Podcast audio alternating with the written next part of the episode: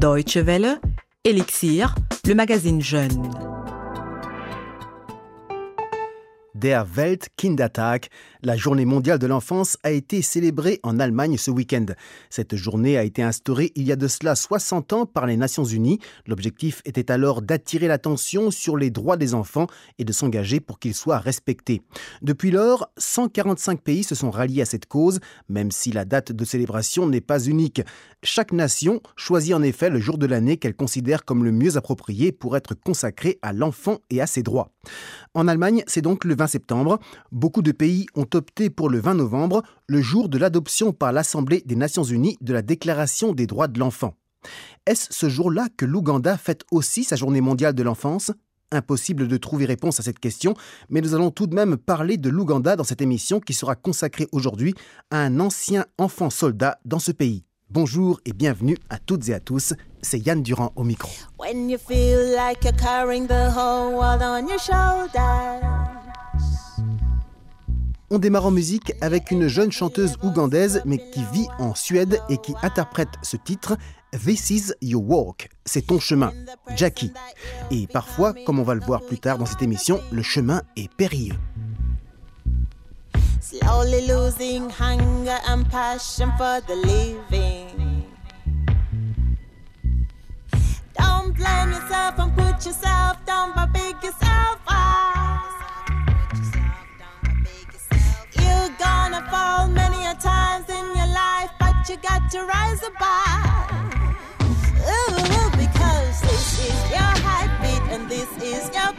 beating. This is your anthem and this is your song.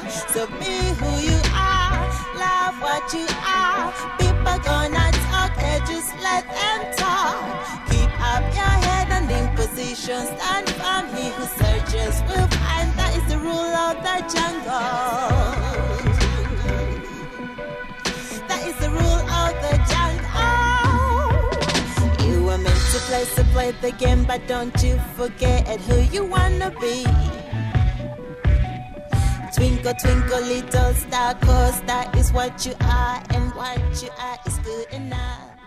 Vous écoutez la Deutsche Welle, nous allons aujourd'hui dans Elixir à la rencontre d'un ancien enfant soldat ougandais.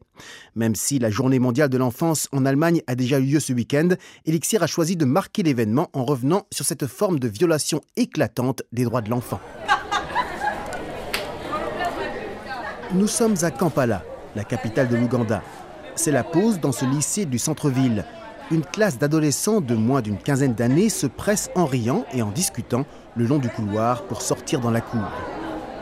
Le cours de géographie vient de s'achever. Alexander Ochenladour, l'enseignant qui le dispense, reste dans la salle. Il lui faut en effet encore jeter un coup d'œil à quelques devoirs de la prochaine classe. Au début, ce n'était pas facile.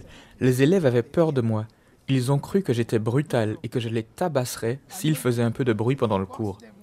Mais je suis tout le contraire, alors j'ai fini par gagner leur cœur. Maintenant, ils m'adorent. Tout le monde dans le lycée connaît l'histoire de cet homme élancé d'une trentaine d'années avec le crâne rasé. Pendant 11 ans, il a combattu dans les rangs de la tristement illustre LRA, Lord's Resistance Army, l'armée de résistance du Seigneur.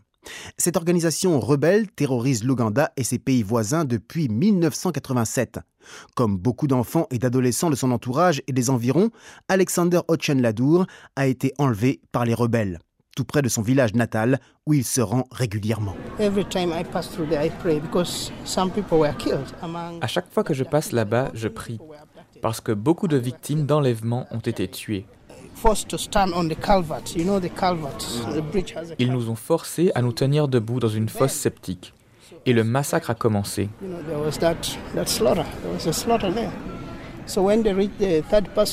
Ils étaient arrivés au troisième enfant avant moi lorsqu'un message est arrivé par Tokiwoki. On leur a dit d'arrêter l'exécution et d'amener les survivants. Il n'y avait plus que deux enfants et ça aurait été mon tour. Alexander est passé tout près de la mort. C'est la Providence qui l'a sauvé. Il n'avait à l'époque que 17 ans. Il était encore à l'école et un bon élève. Normalement, il aurait dû intégrer un internat en cet automne 1996 et ensuite faire des études. Au lieu de ça, les rebelles l'ont emmené dans la brousse et lui ont inculqué leurs propres leçons. Chez les rebelles, on exécute les ordres. Sinon, on est tout de suite considéré comme un traître et ça suffit pour qu'on vous tue. L'adolescent malingre qu'il est à l'époque a déjà suivi une formation de premier secours et il apprend très vite aussi à soigner les plaies des blessés par balle. En outre, il comprend les infos en anglais émises par la BBC, où il est souvent question de l'armée de résistance du Seigneur. Ça le rend très précieux aux yeux des rebelles.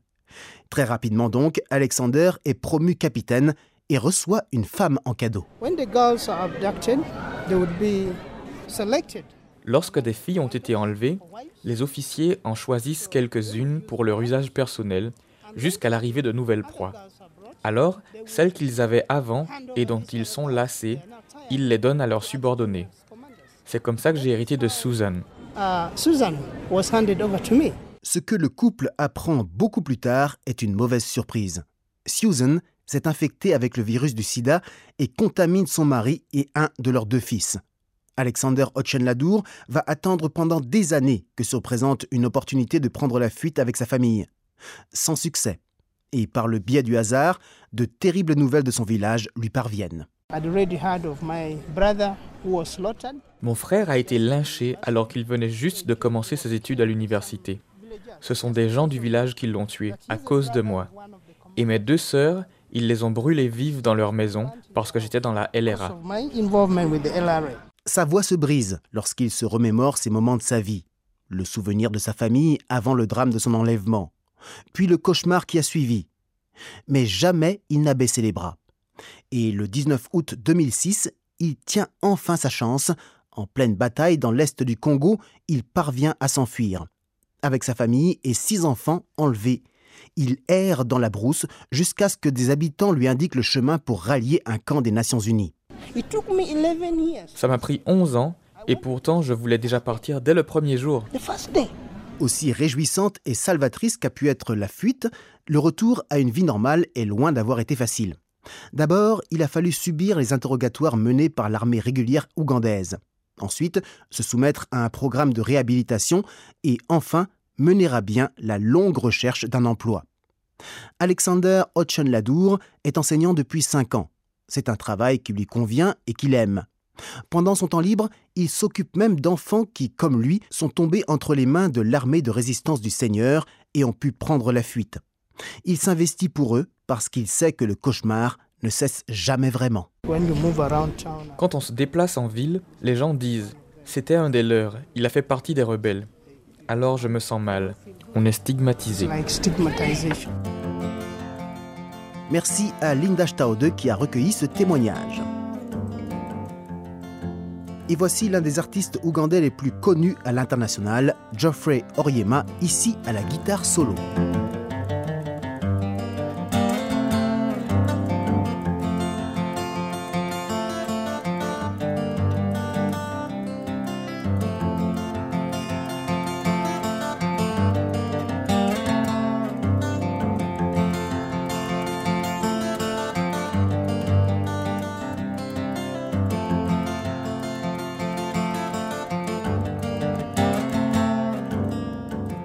Écoutez Elixir sur la Deutsche Welle. Le conflit en Ouganda dure depuis 1986. L'ONU estime que l'armée de résistance du Seigneur a tué plus de 100 000 personnes en Afrique centrale ces 25 dernières années.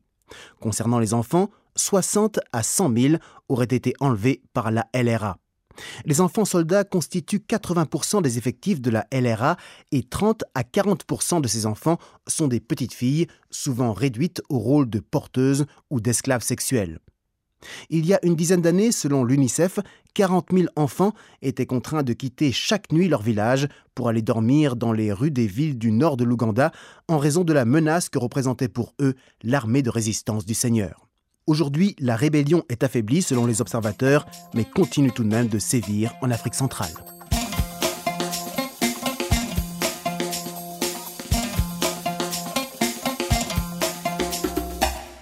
Pour finir, parlons succinctement des droits de l'enfant en Allemagne. Selon la dernière étude de l'UNICEF sur la condition des enfants dans les pays industrialisés, l'environnement dans lequel les petits Allemands vivent s'est apparemment amélioré.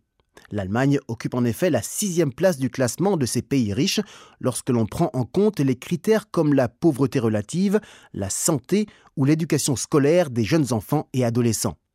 Cela se reflète par exemple dans des aspects comme les meilleurs résultats au test PISA des élèves allemands ou le fait qu'ils consomment beaucoup moins de tabac qu'auparavant. Par contre, en opposition à ces évolutions positives, il y a la vision subjective des jeunes concernant leurs conditions de vie. Et là, on s'aperçoit que les jeunes Allemands sont parmi les moins satisfaits dans les pays industrialisés. La République fédérale est en effet 22e sur 29. Évidemment, il ne s'agit que de statistiques qui ne montrent pas dans le détail la dimension tragique de la vie de nombreux enfants sur le sol allemand qui subissent eux aussi des violences, des maltraitances de tout ordre, physique comme moral.